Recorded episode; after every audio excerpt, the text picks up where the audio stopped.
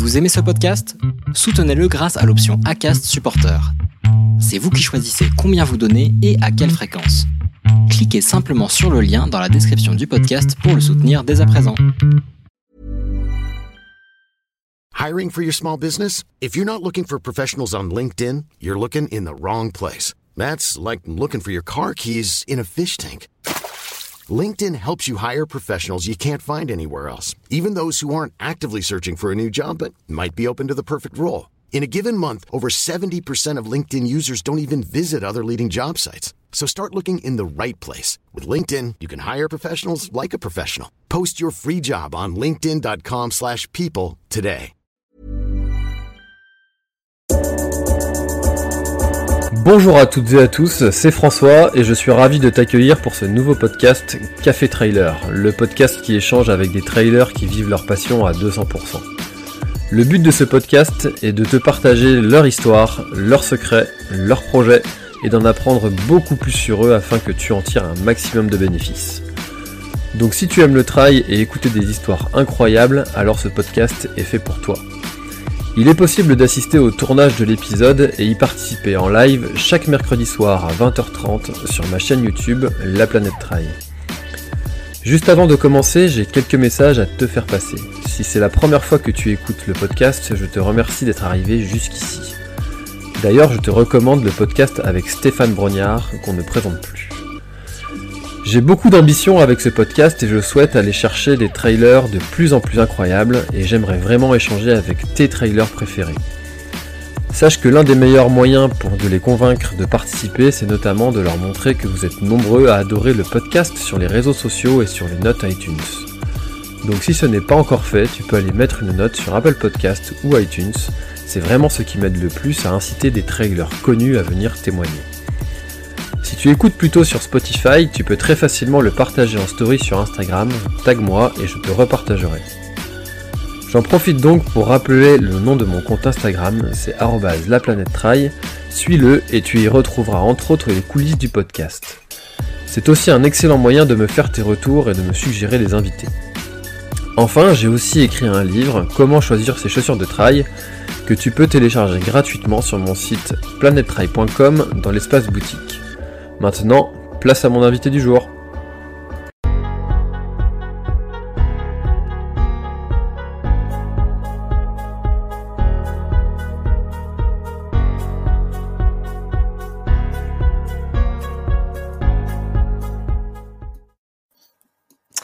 Bonsoir à tous, bonsoir, bonsoir Eric. Merci encore une fois de votre fidélité d'être présent à cette, cette nouvelle émission avec Eric Clavry qui, euh, qui a répondu présent à cette invitation que je lui ai faite suite à son record de la grande traversée des Pyrénées, donc le GR10. Alors ce soir, pour ceux qui ne sont pas habitués à l'émission, vous allez avoir la possibilité de poser toutes vos questions euh, à Eric. Mais euh, dans un premier temps, moi je, je souhaite la bienvenue à Eric. Merci Eric. Et est-ce que tu peux te présenter pour ceux qui ne te connaisseraient pas, s'il te plaît? Bonsoir tout le monde, et eh ben merci, euh, merci pour l'invitation. C'est vrai qu'on euh, a mis un petit peu de temps, mais on y arrive. Euh, eh ben écoutez, moi je suis donc moi c'est Eric Lavry, donc je suis trailer depuis depuis maintenant une, une grosse dizaine, une, quinzaine d'années à peu près. Donc j'ai avant je faisais du triathlon, notamment sur distance Ironman, donc j'ai été deux fois à Hawaï entre autres. Euh, et euh, donc j'ai commencé en 2007 le trail. En 2009, j'ai fait mon premier ultra avec la Réunion. Je termine quatrième, le grand à la diagonale des fous. Euh, en 2011, j'ai été champion du monde. Après, j'ai cumulé pas mal de courses, de victoires avec le, avec le, comment dire, l'éco-trail de Paris, la Saint-Élion que j'ai remporté également. après, sur ultra trail, j'ai fait des, des belles performances avec une une sixième euh, et une huitième place à l'UTMB en 2015 et, 2018. J'ai fait aussi les courses à étapes avec une cinquième place au Marathon des Sables Maroc et une troisième place au Marathon des Sables Pérou lors de la première édition, qui était sur une semaine. J'ai fait aussi du 24 heures depuis 2018. C'était une, une, découverte, donc euh, voilà, qui ça, fait, ça faisait longtemps que j'en avais que j'en avais envie. Donc je fais les champions de France en 2018 et lors de mon deuxième 24 euh, heures qui était champion du monde en 2019, je bats le record de France avec 272 km et 217 mètres. Euh, voilà, un record de France qui datait de plus de 20 ans, donc euh, ben, une grande fierté. Et puis, et puis, euh, et puis cette année, ben, enfin l'année dernière, je me suis lancé un nouveau défi pour cette année. qui était de, faire la traversée des Pyrénées. Et comme j'aime bien dans mes valeurs et dans mes objectifs garder cette notion de performance, voilà, l'idée c'était de, le, de le faire le, le, plus rapidement possible. Donc j'étais parti sur une dizaine de jours, contrat rempli puisque je fais moins de 10 jours. Et, et c'est une autre grande fierté, voilà, d'avoir d'avoir accompli ce, bah, part et, cet objectif. Tu m'étonnes. Bon, on pourra en reparler tout à l'heure, euh, en plus un petit peu en plus en précision. Hein, on va, rentrer un petit peu dans, dans, ce défi et dans toute cette organisation et dans ta préparation et dans. bref, on va en parler tout à l'heure. Mais avant tout ça, moi, j'aimerais euh, savoir qui, euh, qui était le, le, jeune Eric, qui était, euh, comment est-ce que tu as commencé le sport, quels sont tes, tes premiers euh, souvenirs de sport, par quoi tu as, commencé en fait euh, et comment t'en es venu finalement euh, Tu es passé de tes premières expériences sportives à, au trail et à l'ultra trail et donc au triathlon avant? Bah après, c'est une, c'est une démarche un peu logique et naturelle en fonction de mon environnement et de mon éducation euh, familiale, puisque mes deux parents étaient, sont à la retraite, étaient professeurs d'éducation physique et sportive. Donc, euh, donc voilà, déjà, j'étais un peu bercé dans le sport. En plus, ils pratiquaient l'athlétisme tous les deux. Mon père faisait du décathlon, ma mère du sprint et après du marathon. Et, euh, et voilà, donc depuis tout petit, j'ai traîné un petit peu euh, sur les stades. D'ailleurs, mon père m'emmenait sur les stades dans son sac de sport. Donc voilà, depuis tout petit, j'étais dans les stades. Après, j'ai fait des courses très très très rapidement. On a, je courais avec mes parents et puis dès les premières occasions, euh, j'allais, bon, je participais à des courses à pied. Donc la course à pied a toujours été mon, fil rouge.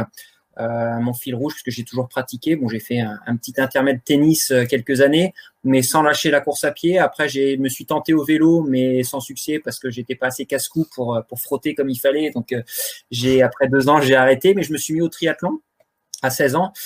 Et, là, ça a été pour moi, euh, ça a été pour moi une, un peu une révélation parce que bah, parce que j'ai toujours pratiqué aussi le vélo comme ça en loisir. Et, euh, et, du coup, je suis venu assez naturellement au triathlon. Et c'est vrai que bah, de par mon éducation, j'ai toujours aussi eu cette, euh, cette fibre d'aventure parce que voilà, avec mes parents, on allait en vacances, on, on campait, euh, on campait, on bivouaquait un peu, un peu n'importe où dans la voiture ou autre. on allait randonner en montagne, on faisait pas mal de choses hein, vraiment très nature. Donc cette cette âme d'aventurier, voilà, traîne depuis longtemps. Et c'est un peu pour ça que je me suis mis dans un premier temps au triathlon parce qu'à l'époque c'était un petit peu un petit peu l'aventure quand même de se lancer sur l'Ironman mmh. et dans les années 2000 et puis euh, et puis après le trail parce que voilà ça a été aussi un petit peu cette cette notion d'aventure et puis voilà c'est un petit peu et là encore plus avec le GR10 qui est vraiment euh, voilà c'est vraiment ce qui m'attire dans, dans les épreuves sportives sportives. Et tes parents aussi étaient euh, à haut niveau sportif comme toi ou Oh, mes parents se débrouillaient bien pour, pour, pour indication. Voilà, ma mère courait le marathon en 3h20, ce qui est tout à fait honnête.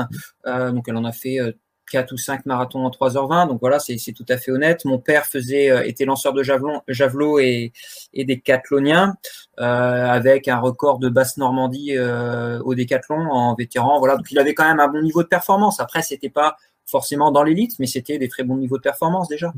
D'accord.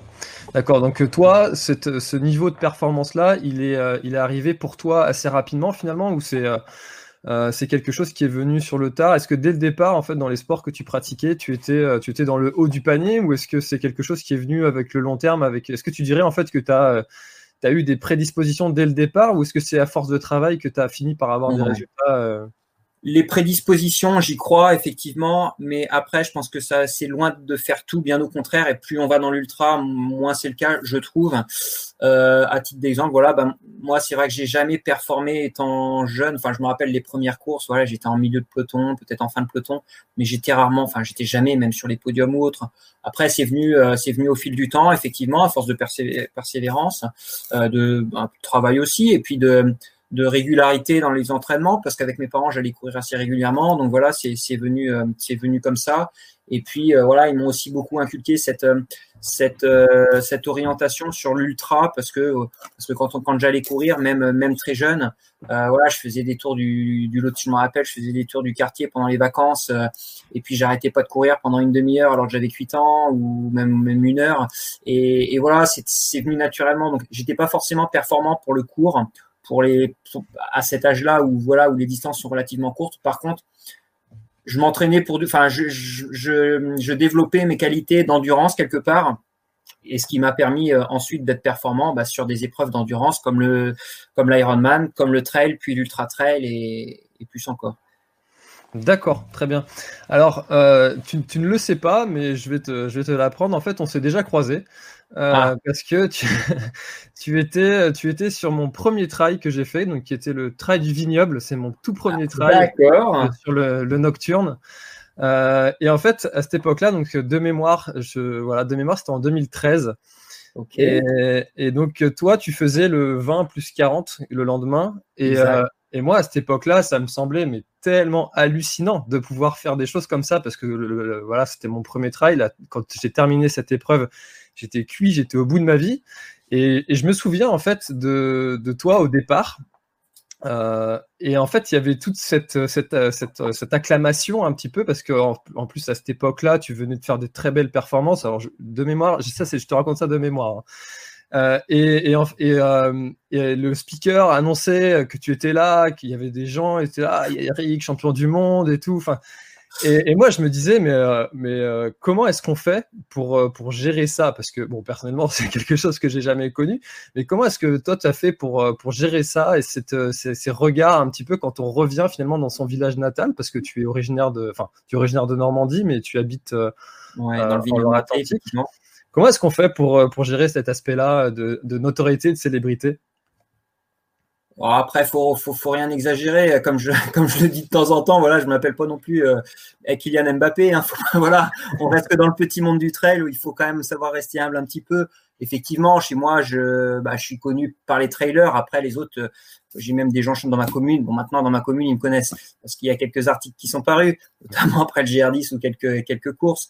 Mais, mais voilà, je me balade, je me balade dans le vignoble ou sur Nantes ou quoi que ce soit. Personne ne me connaît il faut voilà sur les courses c'est plus naturel parce que c'est des pratiquants, c'est des gens qui s'intéressent, donc forcément voilà il y a le regard, euh, il, y a, ce regard là, mais c'est pas c'est pas gênant parce que parce que c'est c'est jamais fait avec méchanceté euh, et quand c'est fait avec euh, bienveillance, voilà quand c'est des regards bienveillants et, sympathiques, c'est toujours c'est toujours très agréable. Et après bon j'ai tendance moi à m'entraîner de par mon ma gestion de l'emploi du temps et tout ça, à, m'entraîner relativement seul parce que c'est assez aléatoire dans mes horaires.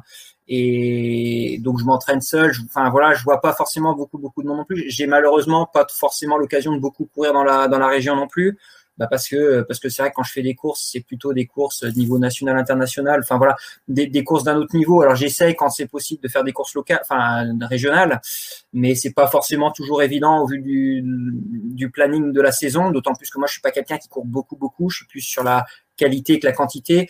Et hum, voilà, donc non, ça, ça me gêne pas du tout. Et au contraire, c'est ça fait plaisir. Et puis ça fait d'autant plus plaisir quand on a l'opportunité sur des courses comme ça de, rencontrer des gens et de partager un petit peu avec, euh, avec eux euh, bah, notre enfin, l'expérience que j'ai eu la chance de vivre sur certaines courses et autres. C'est plutôt sympa.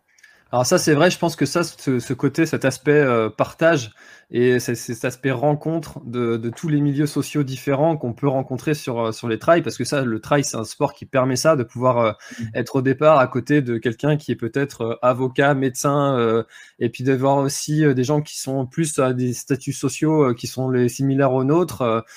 Euh, et, ça, c'est vraiment quelque chose que je pense qui va manquer euh, si l'aspect compétition comme ça est amené à, être réduit. Euh, comment est-ce que toi, tu vois l'avenir du trail avec les événements qu'on connaît maintenant? Bah, après, tout va dépendre des, conditions qui sont mises en place. C'est vrai que oui, c'est nécessaire de se protéger, c'est nécessaire de faire tout ça. Après, faut pas vouloir rentrer, je pense, dans la surprotection et, et dans l'hystérie quelque part, euh, de, dans la panique, quoi. Et je, je, voudrais pas que ça rentre là-dedans, quoi. Après, non, je pense que bah, ça va dépendre de l'évolution, euh, de, de l'évolution euh, des, des, des, circonstances euh, sanitaires, mais il n'y a pas de raison que, que, que, ça change. Après, il y aura peut-être un petit peu d'évolution, euh, notamment sur les sur les sur sur le développement. J'entends plus des FKT, des fastest no time, c'est-à-dire des, des, records entre guillemets euh, sur comme j'ai pu faire sur le GR10 ou si, comme il y avait sur le GR20 ou sur d'autres trails, enfin sur d'autres traces, pardon. euh, des, trucs plus off quoi en fait, hein, officialisés. Peut-être ça, ça, ça sera amené à se développer. Et, et mais malgré tout, même si on enfin si on s'oriente pour certains plus là-dessus, il y a moyen quand même de, de, le partager. Et je pense que bah, ce que j'ai vécu et ce que j'ai essayé de faire vivre en juillet là sur les, le GR10, bah quelque part, c'en est, c'en est aussi une bah, une démonstration parce que, à mon sens, je trouve que bah, le partage a été réussi. Alors, bien entendu, on n'était pas 500 et de toute façon, je l'aurais pas souhaité parce qu'effectivement, on était encore dans la, on était encore au niveau sanitaire euh, un peu limite, mais on respectait quand même les, voilà, les distances, tout ça. Enfin, tout le monde était prudent. Euh, il n'y avait pas, il y avait pas 500 personnes euh, à l'arrivée et tout le monde était prudent. Tout le monde était, comment dire, était autonome et, respectueux envers des autres en, voilà en, gardant ses, distances et tout. Donc je pense qu'après c'est plus un acte un acte de chacun de, respecter les choses, d'être euh, respectueux de, soi-même et des autres et euh, voilà d'être autonome par rapport à tout ça quoi. Ah, c'est sûr, à mon avis, c'est vrai que les organisateurs vont devoir euh, trouver des solutions, s'adapter. C'est vrai qu'on voit beaucoup de. Et puis en plus, j'en fais partie aussi des gens qui organisent des, des plutôt des, des, compétitions off, enfin, compétitions entre guillemets, parce que c'est pas oui. Voilà. Et je pense que c'est vrai que tout ça, ça va, ça va bien s'organiser, se démocratiser, mais je pense qu'il y aura quand même un, un manque de côté, du côté partage qu'on retrouve beaucoup dans le trail, même si sur un off, on a l'occasion de partager avec des gens, mais c'est sûr qu'on partage moins. Enfin, voilà. Alors, pour rappel, euh, pour les gens qui viennent de nous rejoindre et qui ne seraient pas habitués à l'émission, vous pouvez poser toutes vos questions à Eric. Euh, et donc, moi, je les affiche comme ça, hop, à l'écran. Donc là, déjà, on a Bernard qui nous dit Hello, bonjour Eric, ravi du retour de du live du mercredi. Et oui, donc parce que c'est tous les mercredis, sauf euh, pendant mes vacances, j'ai pas fait de, live. Du coup, Bernard qui nous pose une question. Eric, est-ce que tu trouves aujourd'hui ton plaisir dans le toujours plus long? C'est pas forcément le toujours plus long qui m'attire.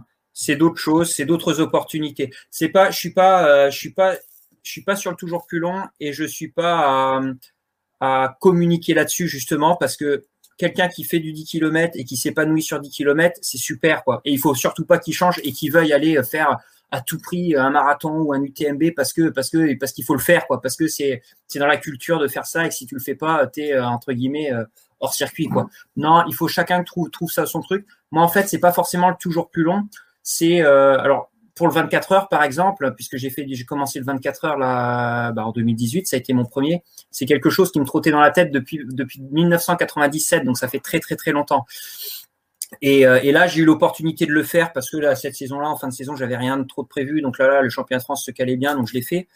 Euh, là, je fais le GR10, mais là, c'est plus parce que, bah, puis il y a l'âge qui avance aussi. Donc forcément, plus l'âge avance, et bah, plus moi, on est performant sur des distances courtes. Ça, c'est c'est biologique. Hein et, et, puis, euh, je trouve toujours mon, mon plaisir dans la performance. Et là, du coup, bah c'est plus c'est pas une notion de surdistance, c'est une notion d'aventure. Et je suis vraiment plus attiré par l'aventure, comme je le disais en, préambule.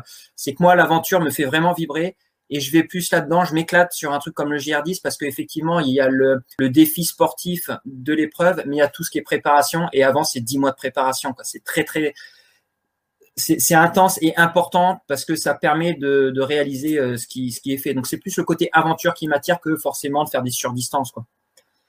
Alors moi, j'aurais même tendance à, accentuer ça. Je pense que c'est même pas dix mois de préparation, c'est que tout ce que tu as fait avant était finalement une préparation pour cette expérience-là aussi, et que sans toute cette expérience-là que tu as acquérie avant, bah, c'est sûr que c'était dix mois spécifiques pour cet événement-là, mais enfin voilà, c'est pour, dire que si tu suffit pas de faire dix mois d'entraînement intensif et puis on arrive à faire ce que tu as fait, puisque tout ton bagage derrière, comme tu nous l'as présenté Bien sûr. au tout début, euh, ça a dû te servir euh, euh, pour, pour arriver à, à, combattre certaines, certaines barrières que tu as dû rencontrer pendant, pendant l'épreuve. Complètement. Et je, me permets de rebondir juste sur ce que tu dis, parce qu'effectivement, le bagage de toutes ces années, en fait, comme je l'expliquais, j'ai fait du, bon, du tennis, mais j'ai fait du cyclisme, j'ai fait du duathlon, du triathlon, de l'Ironman, j'ai fait du trail, de l'ultra trail, j'ai fait des courses à étapes, j'ai fait après du 24 heures. En fait, c'est comme un, c'est comme un millefeuille. À chaque expérience et opportunité d'une nouvelle expérience, bah, c'est une feuille supplémentaire qui se rajoute, une feuille d'expérience supplémentaire qui se rajoute en termes de préparation mentale, mais en termes aussi d'expérience physique, d'expérience euh, de la gestion de tout ça. Et c'est ce qui permet euh, à terme de, de réussir. quoi. C'est vraiment, euh, à, chaque discipline un nouvel, enfin des nouveaux outils qui permettent, qui permettent de s'épanouir et de réussir encore plus, enfin de réussir de réussir personnellement. Je parle pas de réussir dans la performance. Là, pour le coup, je mm. parle de réussite personnelle. Et c'est ça qui est, qui est, super intéressant aussi. Et alors pour les, pour les auditeurs, ça me fait penser à. J'ai reçu Guillaume Artus euh, qui, mmh. était, qui était venu euh, donc dans une des premières émissions et il a dit une phrase que je, que je trouve qui est, qui est, qui est bien placée euh, maintenant. Il a dit que finalement quand euh, tous les tous les week-ends tu fais un, tu vas tous les tous les samedis tu passes toute la nuit dehors et ben finalement quand tu es sur un UTMB de nuit bah ça devient un dimanche. Ouais. C'est vraiment, ça devient ta norme, en fait, ça devient quelque chose de classique. Donc c'est vrai que tout ce que tu as fait avant, bah voilà, sert à préparer tout ça. Exactement. Euh, alors moi juste parce qu'on a là et ça y est tu vois comme je disais en, off les gens ils se chauffent un petit peu avant de poser des questions. Là ça y est c'est parti. Ouais, je vois que ça défile ouais. j'ai trouvé le truc où il y a les questions ça c'est toujours pareil. Mais c'est très bien ça me laisse aussi moi le temps de parler avant de poser les questions. Euh, euh, juste avant qu'on qu'on affiche les questions parce que là ça commence à défiler j'ai juste une question parce que c'est quelque chose qui, qui m'est souvent demandé euh, euh, tu habites en Loire-Atlantique. Euh, c'est le département qui est euh, un des plus plats, si ce n'est le plus plat de France. C'est le, le, département le plus bas en altitude de France, effectivement. Voilà. Alors, comment est-ce qu'on fait pour se préparer dans un pays plat à, parcourir des montagnes qui sont si hautes et qui ont autant de dénivelé? Bah, c'est la question classique, effectivement, que tout le monde, c'est la première question que tout le monde me pose. Mais comment tu fais pour préparer un truc, un UTMB ou un machin euh, Et puis après, en fait, euh, je pars du principe que tout est une question de volonté. Quand on veut, on peut. Euh, après, le reste, c'est juste se donner des, c'est juste se donner des excuses, enfin des excuses. C'est pas du tout méchant ce que je dis. Hein. Voilà, faut pas y voir euh, de la méchanceté ou quoi que ce soit ou, ou de la critique. Ou, c'est, je pense que vraiment quand on a la volonté et la détermination pour faire quelque chose, eh ben on peut y arriver il faut, il faut être patient, il faut travailler, il faut rester déterminé, il faut croire en soi et, et puis y aller. Alors c'est pas toujours facile pour tout, hein, mais, mais voilà. Et ben là en l'occurrence, euh, ben, j'adapte en fait, j'adapte mon entraînement par rapport à, à ce que j'ai. Alors j'ai une grosse lacune qui est les descentes, puisque les descentes, ça c'est clair que je peux pas les travailler. J'ai pas de descente suffisamment longue et technique pour pouvoir les travailler chez moi. Donc c'est, euh, c'est je descends, euh, c'est qui, c'est le, le vainqueur, c'est c'est Nance Peters qui disait ça quand il a gagné son étape par rapport à celui qui l'accompagnait. Je suis une bique, euh, en descente quoi. Euh, mais c'est ça parce que je peux pas les travailler. Par contre, les montées, c'est quoi? C'est de la puissance. Bah, je fais les deux tiers de mon volume horaire en entraînement, c'est du vélo. En plus, je fais du renforcement musculaire et au final, je ne cours que un tiers de mon volume d'entraînement, c'est-à-dire que je cours même pour préparer un UTMB, même pour préparer un 24 heures, je cours à peu près entre 70 et 100 km par semaine, ce qui est très peu par rapport à, à la majorité des autres coureurs. Hein de mon niveau, j'entends. Mmh. Euh, donc après voilà, il faut adapter. Je fais aussi beaucoup beaucoup de préparation mentale bah, pour un GR10. Voilà, beaucoup de, de, de, préparation bah, du parcours, euh, de la gestion. Bah, J'avais notamment euh, contacté Guillaume Artus. Enfin, c'est lui qui m'avait contacté. D'ailleurs, on avait échangé. Il m'avait beaucoup apporté euh, pour euh, la gestion du sommeil parce que lui, il a l'habitude de ce genre de euh, d'expédition entre guillemets un peu un peu plus qu'ultra d'aventure.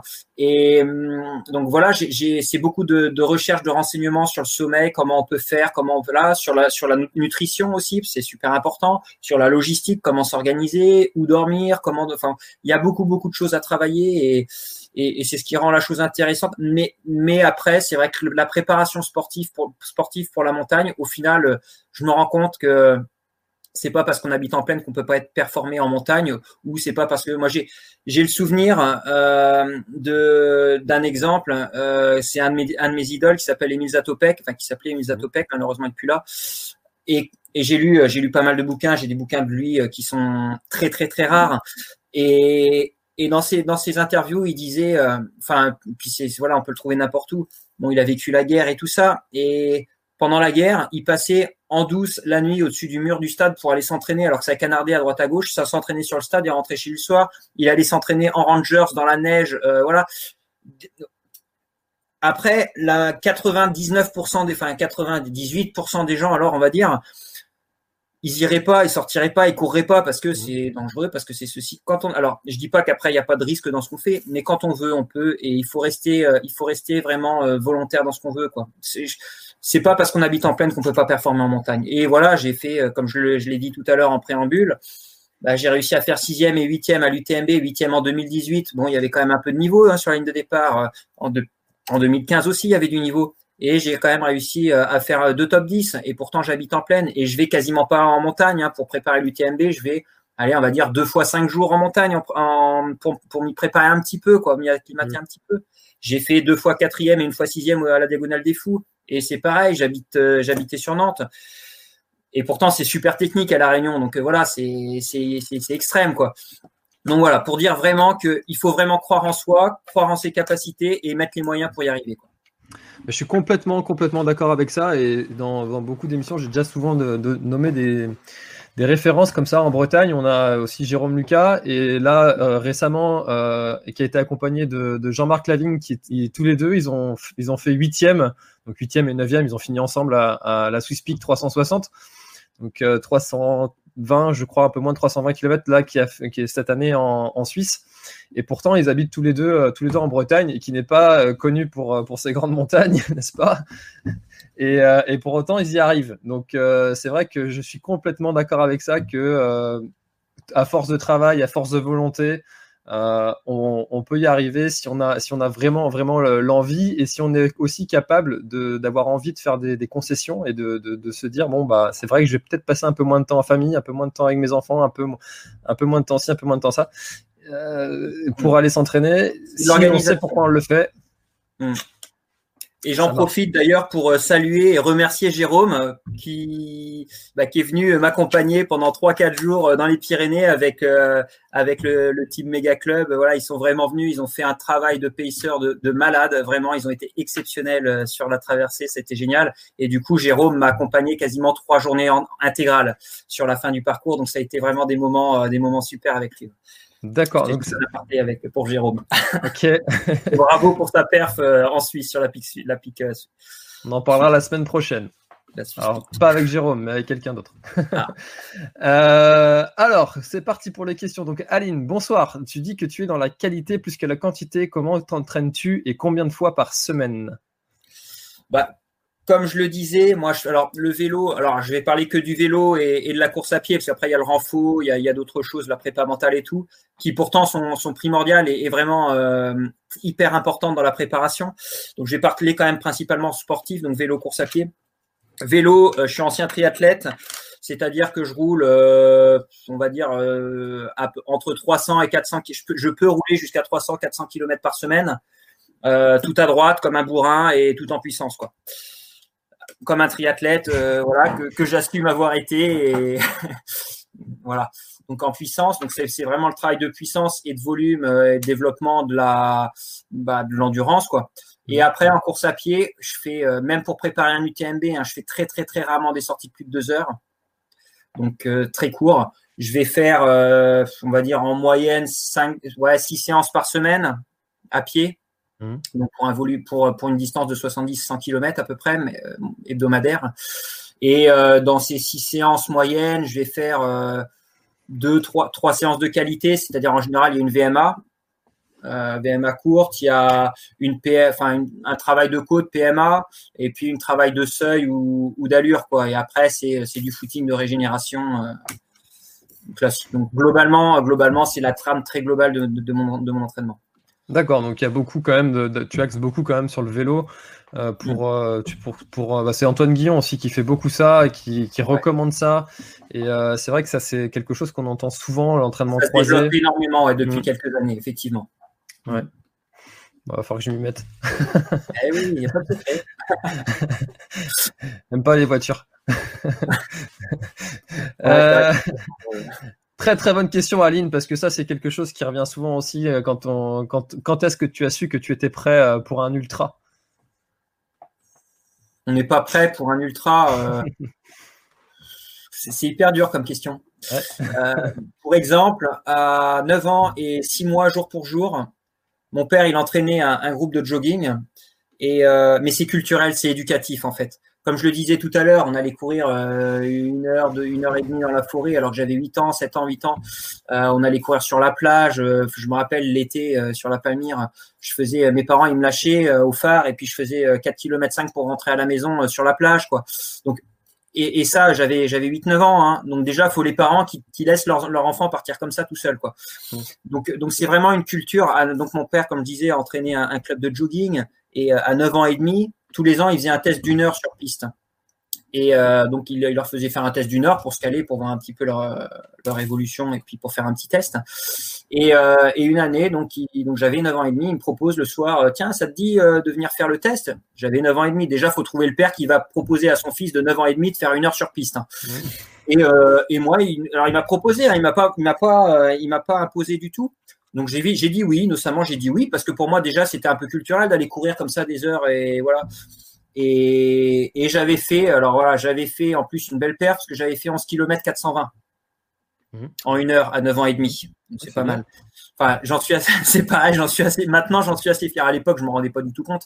Mhm. Euh, même si ça me faisait plaisir de faire mieux que, que les joggers qui étaient, qui étaient dans le club, c'était toujours ça, c'était assez rigolo. Et, mais, euh, mais voilà, après, être prêt, j'ai toujours été attiré par ça parce que j'ai eu l'éducation qui m'a poussé vers ça. Quand on allait faire, je sais pas, dès que j'avais euh, à partir de 2, 3 ans, Enfin oui, à partir de trois ans, j'ai des photos. On allait faire des randos de deux, trois jours euh, dans les dans les Pyrénées avec des bivouacs en montagne, quoi. Ça contribue à, à cette démarche de d'être pas prêt, enfin prêt plus ou moins pour l'ultra. En fait, ça vient naturellement, ça vient avec l'éducation surtout, quoi. Ouais, donc finalement, en fait, toi, c'est devenu enfin presque une évolution logique, sans même te poser de questions. Euh, d'augmenter les distances comme ça, un petit peu progressivement. Et puis, ben, et puis ben, 50, 80, 100, 170, voilà, c'est devenu, c'est devenu peut-être. le goût de l'aventure. En fait. C'est pas le goût d'allonger les distances, c'est le goût d'aller à l'aventure et de se découvrir aussi dans des nouvelles disciplines. Ouais. Mais je m'éclate, je m'éclate autant. Euh, bah, excuse-moi, je te coupe, mais j'ai un copain euh, qui, qui ça m'avait fait rire sa réflexion par rapport à moi. Euh, c'est Romuald de Pape, donc euh, voilà un bon très bon coureur, euh, et qui m'a dit un jour, on avait fait le trail du le trail d'Erquy entre Landes et Bruyères en Bretagne, et, et à la fin il était vraiment le couteau suisse de la course à pied. C'est vrai que je fais des 10 km, enfin je fais du 10 km, je fais du cross l'hiver où euh, bon, je suis pas dans les meilleurs parce que c'est très rapide, mais je me déroule pas trop trop mal quand même. Euh, 10 km, bon encore pendant le confinement, j'en ai fait un euh, sur une boucle d'un kilomètre là à côté de chez moi euh, pour, rester dans dans la zone. Je l'ai fait en 33 en 33 10 tout seul avec du vent c'était plutôt pas mal. Euh, et, euh, et, je fais euh, le GR10 qui fait 900 bornes où ça, où ça marche plutôt bien. En fait, j'ai une palette qui est hyper grande et c'est vrai que ça fait assez sourire. Mais je m'éclate dans tout ce qui touche à la course à pied. En fait, c'est vraiment mon fil rouge, c'est vraiment la course à pied. Après, c'est juste des expériences et des opportunités qui se présentent. C'est surtout ça. D'accord. Alors justement, en fait, moi j'ai une question aussi par rapport à ce, parce que tu emploies souvent le mot aventure. c'est quelque chose qui revient souvent là dans ton dans ton discours. Et à partir de quel moment est-ce que tu penses qu'on passe plus de dans la catégorie trail, mais on passe à la catégorie aventure? À partir, je dirais à partir du moment où, après, je pense que la, notion est très personnelle, c'est quelque chose qui est, pas définissable, quoi. Euh, c'est à partir du moment où on s'engage sur quelque chose euh, qu'on connaît pas spécial, où, où on connaît pas spécialement euh, comment ça va se passer, quoi. Et, mais pour moi, en tout cas, clairement, on me demande souvent c'est quoi ton prochain défi, c'est le GR20, c'est ceci. Pour moi, le GR20, pour moi, c'est pas une aventure parce que le GR20 c'est plus assimilable à un UTMB. Un UTMB c'est la course d'un jour, un, jour où enfin il y a un départ, une arrivée et puis on dort pas ou enfin nous on dort pas en tête. Après on dort très peu même quand on est euh, en milieu voire en fin de peloton. Euh, et, et, ça, c'est la course d'un jour, quoi. Alors ça peut être, ça peut être une aventure si on s'engage. Moi, mon première, ma première diagonale des fous, c'était une aventure. Je me présentais sur le départ. Moi, je partais pour une aventure. Hein. Je m'étais pas mis de stress. Hein. Enfin, je m'étais pas mis de stress. Non, moi, c'était d'excitation, quoi. Euh, et après, c'est maintenant, c'est plus pour moi des, des, courses de plusieurs jours où il y a vraiment toute une organisation derrière, une gestion autre que la gestion de l'effort. Il y a une gestion du sommeil, où il y a une gestion de l'alimentation, même si ça se retrouve aussi sur des UTMB. Mais là, c'est une gestion qui doit être vraiment organisé, prévu et, calé bien en amont parce que parce que bah là moi sur le GR10 je dormais pas n'importe où quoi. J'avais préparé qu'il fallait que je dorme que je dorme à telle place parce qu'on dormait mieux en vallée quand on dort mieux en bas en basse altitude qu'en haute altitude. Je dormais mieux, je dormirais mieux dans un camping-car que dans un refuge. Je je bénéficiais en plus de mon assistance. Voilà, c'est c'est vraiment l'organisation. En fait, c'est ouais, aventure expédition quoi quelque part, c'est voilà, c'est dans c'est dans la globalité du, du truc, quoi, l'organisation globale qui fait que ça devient une, une, aventure. Voilà pour moi. Mais à 24 heures, c'est une aventure en tant que, enfin voilà, c'est une, c'est l'aventure d'une vie, hein, parce que on passe par tellement d'états émotionnels, tellement de, de phases et de, enfin c'est, c'est, c'est juste hallucinant, quoi. Ah, c'est vrai, c'est vrai quand, quand, mais c'est vrai que c'est très dépendant de chacun parce que euh, moi, quand tu parles de ça, de, certaines personnes qui, pour qui ça peut être une aventure de faire euh, ben, quelque chose qu'ils n'ont pas l'habitude de faire, ça me fait penser à des amis qui sont partis sur un 50, 57 km et euh, ils étaient avec un, kit de survie et tout dans le, sac à dos. Enfin, vraiment, ils étaient équipés. alors, oui, c'était un try-off, mais pour eux, c'était vraiment, c'était quelque chose qu'ils n'avaient jamais vécu et c'était vraiment bah, comme s'ils partaient, ils partaient à l'aventure, quoi. Et euh, donc ouais ouais c'est très vrai. J'avais pas cette. Pour moi cette, la notion d'aventure c'était euh, c'était à partir du moment où, où, chaque jour en fait euh, pourrait se répéter à l'infini parce que quand tu arrives à un certain moment, en fait, enfin, quand tu quand es sur un trail, euh, un trail qui va être par exemple un UTMB ou, plus court, euh, tu peux manger des choses que tu vas pas forcément manger chez toi tous les jours, euh, etc. Alors que si tu rentres dans des aventures qui durent 10 jours, bah, tu vas pas te nourrir de, gel et de bar et, et etc. tous les jours. et pour moi, en fait, c'était un petit peu ça ma définition. Toi, du coup, tu, tu, tu je sais pas ce que tu en penses de ça c'est comme je te dis, c'est propre à chacun. Moi, j'aurais d'autres d'autres critères parce que c'est vrai que la nutrition, tu vois, sur le GR10, j'ai mangé, enfin, j'ai mangé normal, j'ai mangé des repas normaux. Euh, voilà, c'était de la, la, nourriture lyophilisée. Enfin, c'était du lyophilisé, bien entendu, mais c'était euh, des plats Sodebo lyophilisés, enfin des plats, des plats spécialement conçus par Sodebo euh, qui étaient lyophilisés, mais qui étaient adaptés à l'effort et, et, tout ça. Euh, voilà, c'est des, des, plats que Tobacoville, le navigateur, euh, utilise notamment. C'est voilà, c'était mais c'était des repas somme toute assez classiques. Après, c'est vrai que je mangeais cinq fois par jour, quoi. Mais enfin, je faisais cinq, au moins cinq repas par jour, sans compter les encas euh, en col et tout ça. Donc c'est vrai que je mangeais pas mal. donc à la, à la, à la je, donne déjà la réponse. Peut-être que certains poseront. Non, je n'ai pas perdu de poids à la fin de mon, mon GR10. C'est vrai que j'ai bien mangé. Mais et puis après, c'est vrai qu'on fait de l'œdème. Enfin, stocke de l'eau, on prend de la masse musculaire et autres, mais euh, ça c'est autre chose. Mais, mais voilà, après, euh, non, c'est vraiment propre à chacun. Moi, la nourriture, ouais, non, c'est pas spécial. Moi, après, c'est vrai que là, la, particularité, c'était que moi qui dors normalement 8 euh, heures par nuit, et ben là sur le GR10, bah, il a fallu que je fasse 900 bornes en, bah, pour en l'occurrence en 9 jours et 9 heures, en dormant 4 heures par jour moi, pour moi, c'était ma grosse crainte au début, quoi. Comment est-ce que tu faisais? Tu faisais ça en 4 heures non-stop ou c'était découpé en Non, 4 heures non-stop, ouais. C'était pas tout à fait ça. Je faisais 4 heures non-stop et je rajoutais une sieste de 25 minutes pendant la journée pour complémenter un petit peu la nuit et euh, voilà pour repartir encore mieux euh, après. Mais voilà, moi dormir 4 heures par jour en faisant 95 euh, bornes et 5500 mètres de dénivelé quotidien, pour moi c'était, je savais que je pouvais le faire, mais je l'avais jamais fait quoi. C'est surtout moi ce qui ce qui m'inquiétait beaucoup, c'était surtout par rapport à cette notion de sommeil, parce que comme je le dis, moi j'ai besoin de dormir 8 heures par jour. Pour moi dormir 4 heures par jour, mais c'est intenable. Mais le corps et le mental s'adaptent c'est exceptionnel. Et justement, tu parlais de Thomas Coville. J'ai écouté un podcast de lui, donc euh, sur le podcast Extraterrien. Je crois que je le recommande à chaque émission que je le fais en fait ce podcast.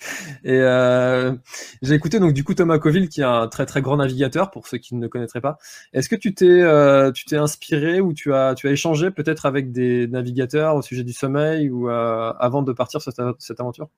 Bah avec Thomas, oui, j'ai échangé. Euh, bah, il, est, il, est, euh, il est sur le Maxi Trimaran Sodebo, donc c'est pour ça que voilà, je, j'ai pu euh, faire sa connaissance et, et, échanger avec lui. Mais j'ai, j'ai notamment échangé, bah, comme on le disait tout à l'heure, avec Guillaume Artus sur le sommeil. J'ai échangé avec des, hum, avec des coureurs, des coureurs qui ont fait la Transpyrénéa à l'époque. Euh, qui m'ont donné des conseils en or. Et j'ai voilà c'est en échangeant et qui ça m'a permis de me rassurer parce que j'ai vu que voilà potentiellement c'était faisable. Si quelqu'un d'autre y arrive je vois pas pourquoi moi j'y arriverai pas. Je pars de ce principe là euh, donc euh, donc voilà s'il y en a qui arrivent à faire la traversée des Pyrénées en dormant 4 heures par nuit par nuit enfin, par jour je vois pas pourquoi j'y arriverai pas. Donc déjà et, et, après comme je le dis je bosse énormément sur le, sur le mental et hum, et ça, pour le coup, c'est vraiment, euh, c'est vraiment principalement mental, quoi. C'est-à-dire, euh, faut pas se mettre de barrière, quoi. Faut pas se mettre de barrière et commencer à se dire, ça va être compliqué, machin. C'est pour moi le, c'est pour moi le, mur des 3 heures au marathon ou le mur du 30e kilomètre ou la, barrière de, des 4 heures. En fait, à partir du moment où on emploie cette terminologie, mur, barrière, euh, barre, c'est déjà, c'est déjà qu'on, se met une, qu'on, se met une limite parce qu'un mm. mur, un mur et une barrière, par définition, c'est pas franchissable. Sauf ceux qui font du 3000 steeple.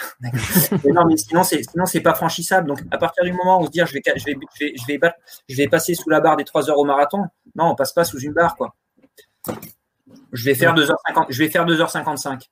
mais je ne vais pas passer sous la barre des 3 heures au marathon. Point. c'est ça, mais c'est comme ça qu'il faut le voir. Et là, moi, quand j'ai défini mes, ma dizaine de jours sur le GR10, je me suis pas dit, le record, il est 12 jours et 10 heures, faut que je batte, faut que je batte ce record. Parce qu'à partir du, moment où tu dis déjà que c'est un record que tu vas battre, mmh. un record, par définition, c'est la meilleure performance qui a été établie sur le truc. Là, tu vas commencer à, même inconsciemment, ça va te faire cogiter à dire, il n'y a personne qui est passé là-dessous je peux pas enfin je peux pas passer dessous quoi parce qu'il y, a personne d'autre que le gars qui l'a fait qui, est passé dessous. Moi je moi j'ai même pas pensé au record quoi. Moi je voulais faire 10 jours c'est tout. Je suis parti sur mes 10 jours. Et le reste ce qui existait déjà je m'en fiche complètement. Et c'est pour ça quand je pars sur une course quelle qu'elle soit que ce soit l'UTMB ou tout ça je regarde jamais les start lists je regarde jamais le, le pédigré des autres coureurs qui qui s'alignent. Je m'en fiche de tout ça. Moi je pars par rapport à, ce que je pense pouvoir valoir par rapport à mon potentiel euh, en étant confiant par rapport à ça et je pense que d'une, et puis euh, je pense que dans un certain point, c'est ce qui me permet de performer. En plus de effectivement mon, mon passé, mon euh, toute mon éducation et tout ce que j'ai vécu avant, quoi, mmh. Mais c'est vrai que ça, c'est quelque chose que j'ai souvent constaté que, au final, tu, te, tu prévois en fait un, un, certain temps que tu vas mettre sur un trail, même un trail qui est plus court. Tu te dis, tiens, euh, je regarde à peu près le classement, je regarde ce que j'ai l'habitude de faire. Normalement, je devrais mettre à peu près Et, très souvent, tu tombes dans, alors à un quart d'heure près, hein, forcément, on n'est pas tous des métronomes, mais euh, tu tombes à peu près dans ce créneau-là. Et du coup, je me suis dit, euh, ça, je me suis dit cet été, je me suis dit, mais si je me disais euh, mentalement avant, bah allez, je mets une heure de moins que ce qui est prévu, je vais terminer dans les 100 premiers, alors que c'est très challengeant finalement pour, pour moi. Est-ce que ça changerait quelque chose? Et ça, c'est quelque chose que j'ai envie d'essayer sur le prochain officiel que je vais faire. Et, euh, et, je, je, pense vraiment vrai que cette, cette, cette barrière mentale, enfin barrière mentale du coup qu'on se met, euh, et ça peut jouer un petit peu, du moins dans la balance. C'est des, pensées, des pensées limitantes, des pensées mmh. limitantes ou, ou, non limitantes, enfin voilà, ou facilitantes. Mais il faut rentrer dans des pensées facilitantes et pas non et non pas dans des pensées limitantes. Et quand on se met barrière, tout ça. Après, si tu vises une heure de moins que, que ce que, que ce que tu pensais faire, enfin que ce que tu aurais mis euh, en, en, en, temps, en temps normal, tu vas partir sur une heure de moins. Peut-être que tu le feras pas. Peut-être que tu vas faire qu'une demi-heure de moins. Mais déjà, tu auras gagné une demi-heure par rapport à ce que tu pensais faire. C'est énorme.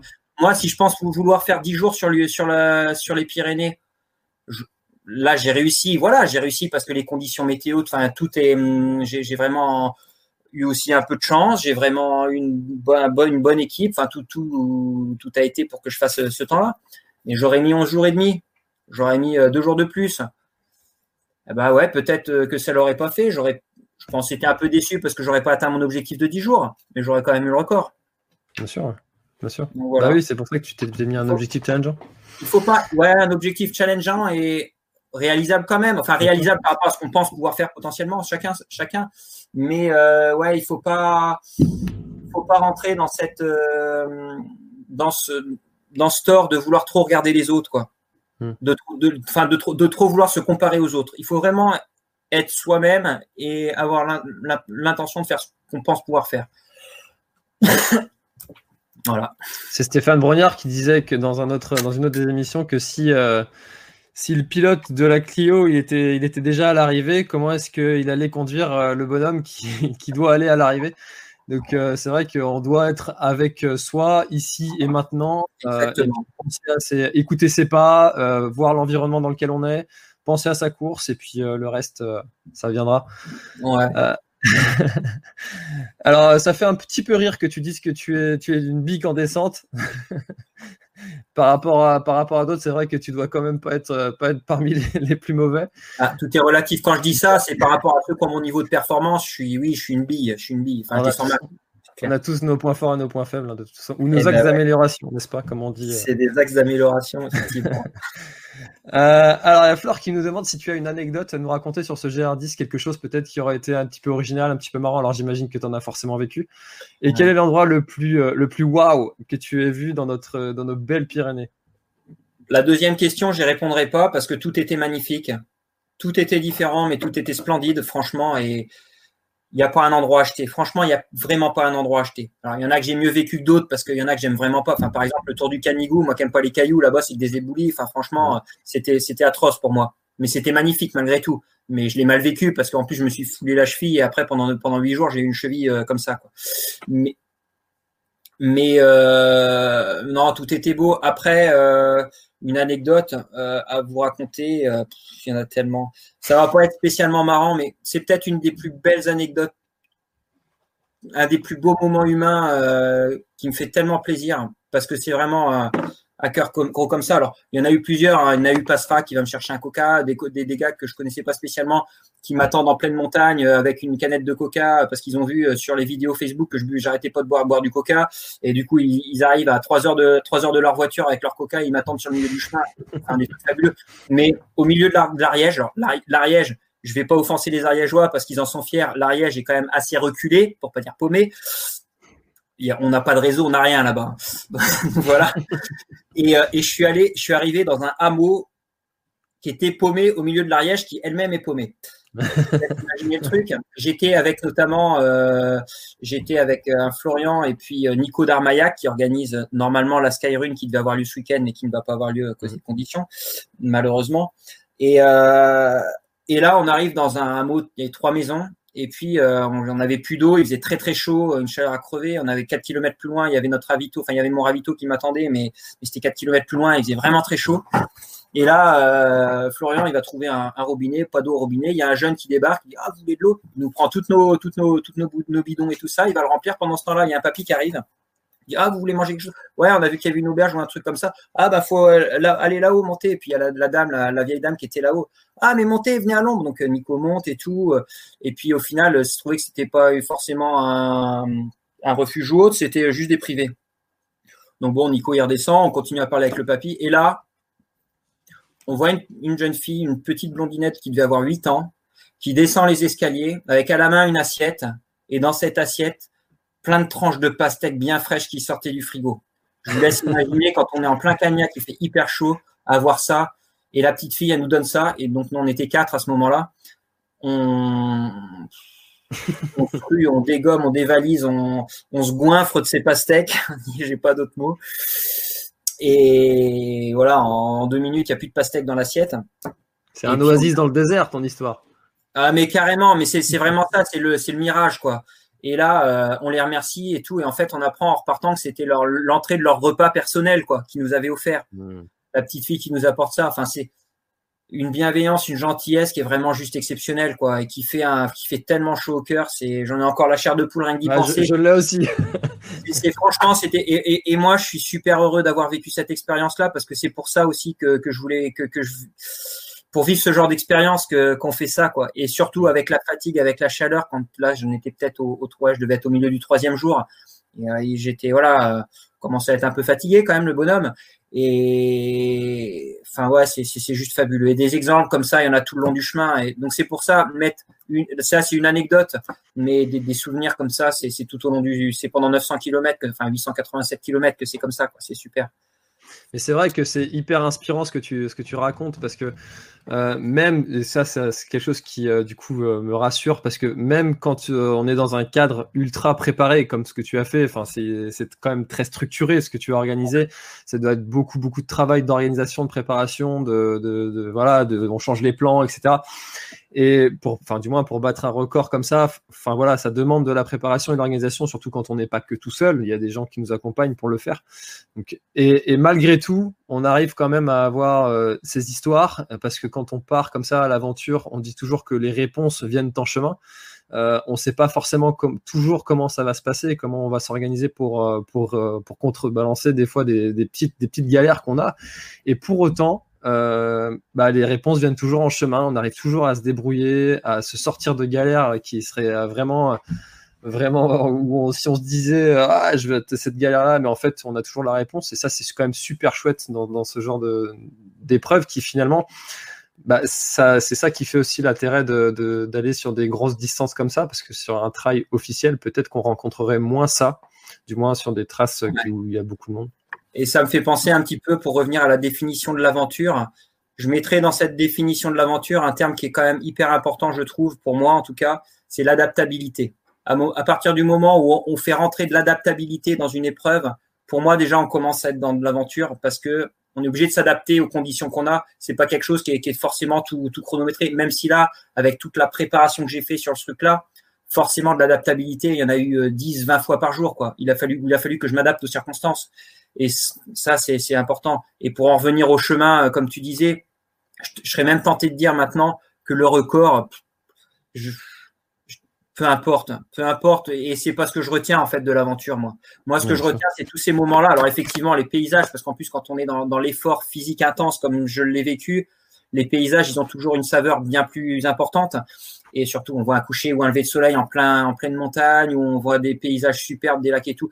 Ça a une saveur vachement décuplée. Mais, euh, mais en plus, quand on a des rencontres comme ça, franchement, après, euh, record ou pas, ça reste anecdotique au final. Bah, de toute façon, le, record, le record, c'est les autres qui vont le retenir parce que c'est l'image que les autres vont avoir de toi. Alors que toi, tu as, tu as, et ça, c'est pour toi et c'est, ça a une valeur qui est complètement inestimable. Tous ces, comme tu dis, tous ces souvenirs qui sont, euh, qui sont juste à vivre et même en les racontant, on a, même, voilà, moi, j'ai eu les frissons quand tu me l'as raconté. Mais malgré tout, j'imagine que toi, tu les as eu fois mille, les frissons. Euh, et ça, des anecdotes comme ça, c'est hyper, hyper, hyper valeureux. Enfin voilà, il y a beaucoup de valeur dans, ce, dans, ces, dans ces anecdotes et dans ce, dans, ce, vécu. Et puis même, enfin, si on revient sur la notion de record, enfin, sur un truc comme ça, qu'est-ce que ça veut dire record? Alors oui, effectivement, il y a une performance parce que traverser les Pyrénées en moins de 10 jours, oui, c'est beau, j'en suis fier, c'est clair. Mais, euh, mais bon, déjà, les records sont faits pour être battus. Et puis sur un truc comme ça, les conditions elles sont forcément toujours différentes. Donc euh, entre celui qui bat ton record et puis même alors les conditions météo les conditions même de parcours parce que le GR10 il évolue hein. moi il y a des moments où je suis passé sur ma carte il fallait passer par là. Et euh, il se trouve que les gars ils étaient en train de déballer enfin les, les gars les, les, bénévoles qui s'occupent du GR ils étaient en train d'effacer les anciennes marques pour faire un autre chemin du GR quoi. D'accord. Euh, c'était à, côté après après Bolker. Moi, je prends la nouvelle trace parce que je voulais suivre le GR, donc je prends la trace qui venait de tracer, quoi. Donc c'est en évolution constante. Donc voilà, on parle de record, mais c'est évolutif. Et puis, moi, j'ai eu euh, l'organisation que j'ai eue. Une autre personne aura une autre organisation parce qu'il aura beaucoup plus de moyens ou à contrario, il en aura beaucoup moins. Mmh. Et, ça. Donc voilà, il faut, il faut, euh, alors il faut prendre de manière mesurée euh, cette notion de record sur quelque chose comme ça. C'est déjà, c'est pas des records, c'est des meilleures performances mondiales parce que c'est pas dans les mêmes conditions. Et puis, et puis voilà, ça donne une, une, valeur, une valeur de ce qu'on a fait, mais c'est pas voilà, il faut le prendre quand même de manière mesurée. Quoi. D'accord. Mais c'est vrai que euh, ça, c'est quelque chose euh, dont je parlais avec Sébastien Rachon, avec qui, euh, qui a fait donc dans lui dans, dans qui a fait qui est plus dans le dans le mode autonomie complète. voilà, c'est et c'est vrai que chaque chaque personne qui va s'engager sur une aventure bah, n'aura pas les mêmes conditions. Donc c'est très très juste de, de, souligner ce que tu ce que tu viens de dire. tout à fait. Euh, alors, samedi, qui nous, demande si tu arrives à gérer ta vie sportive et vie familiale sans frustration. Non, parce que, parce que je le vis avec eux. Là, pour exemple, ben, sur le GR10, c'est ma femme qui me faisait mon assistante, donc elle a vécu l'aventure avec moi. En plus, elle est passionnée, heureusement, parce que sinon on ne serait pas resté ensemble longtemps. Euh, mais voilà, elle est passionnée et, et je suis super heureux quand à la fin elle me dit, euh, moi j'ai, enfin, tu, tu m'as fait vivre des émotions énormes. C'est vrai que on vivait ensemble cette aventure. En plus, là, justement, contrairement à un, trail comme UTMB ou autre, qui dure euh, pour moi 23, 23 heures à peu près, 23, 24 heures, là, c'est 10 jours et où je m'arrête euh, quand même de temps en temps, où on discute, où on vit des choses fortes. Euh, quand on se retrouve dans le camping-car le soir, que je suis claqué, ou que c'est elle qui me réveille le matin, et que c'est un enfer parce que pour moi c'était mes moments les plus difficiles de toute la traversée ces réveils et, et quand elle me réveille et tout enfin c'est des moments uniques quoi on vit vraiment des, moments uniques alors j'ai la chance d'avoir quelqu'un de passionné à mes côtés et voilà, donc ça se passe bien, quoi. Et on, essaye d'intégrer les enfants. Bon, là, c'était peut-être une erreur parce qu'ils étaient un petit peu jeunes et du coup, c'était pas forcément du plaisir pour eux. Peut-être que plus tard, ils s'en ils, s'en rappelleront et ça leur euh, remémorera des bons souvenirs. Mais là, j'ai emmené mes deux grands garçons. Euh, mes deux grands garçons, ils ont 7 et 10 ans. Hein. Donc c'est voilà, mais là, ils n'ont pas beaucoup dormi et ils ont suivi le truc. Bon, euh, si on leur demande si ça leur a plu, bah, pas forcément, mais je, pense que ça leur euh, gardera des, trucs en tête. Mais on essaye de le partager et de le vivre ensemble. quoi. D'accord. Ouais, donc c'est vraiment une aventure familiale finalement. Donc, euh, il n'y a pas de sacrifice finalement de, de la part de l'un ou de l'autre et de frustration du coup. Et ça, c'est vrai que c'est ce qu'on c'est ce qu'on constate souvent euh, dans, dans, les performances comme ça. C'est souvent des choses qui sont vécues, vécues en famille. Euh, comme je recite encore une fois, par exemple Antoine Guillon, qui c'est pareil, il a sa femme qui l'accompagne. Euh, François Den aussi a sa femme qui est très présente. Euh, voilà, il y a, beaucoup de. C'est quelque chose qu'on voit souvent finalement chez les élites, d'avoir d'avoir la famille en fait qui est très investie autour de la pratique. On a aussi Nathalie Mauclair qui est du coup c'est l'inverse, c'est son mari qui est qui est très investi pour ça avec elle. Donc donc c'est vrai que quand on arrive à trouver cet équilibre là, et ça je pense que c'est quelque chose qui est si la question est posée, c'est pas pour rien en fait. C'est peut-être qu'il y a quelque chose, souvent des, des, frustrations de la part des gens qui n'ont pas ça. Euh, et ça, c'est quelque chose qui est, qui est à rechercher, à trouver cet équilibre-là, parce que c'est vachement important personnellement et familialement. C'est ça, c'est euh, ouais, un équilibre, c'est ça, c'est faire des compromis et, c'est d'essayer. Tu parlais de chemin tout à l'heure. C'est clair que c'est quand même mieux si euh, dans une même famille on avance un peu sur le même chemin, quoi. Sinon, ça commence à devenir difficile. Hein. Et euh, bah, après, c'est une question de compromis, que tout le monde s'y retrouve, que de faire de vivre les choses de la même manière. Moi, initialement, mon projet était prévu pour début juin. Puis au final, je l'ai pas fait début juin avec les conditions sanitaires. Je savais pas si tout le monde pourrait venir et tout ça. Ma femme, début juin, n'aurait pas pu venir. On aurait dû partir euh, en juillet en vacances ensemble. Au final, elle dit, bah non, mais de toute façon, voilà, on pourra pas partir en vacances parce que c'est trop compliqué. Bah, j'ai fait le en juillet, puis comme ça, moi, je pourrais être là, quoi. Et du mmh. coup, euh, du coup, elle a pu être là, et ça a été, ça a été fabuleux, quoi, parce que on n'a pas vécu des vacances reposantes, ça c'est clair.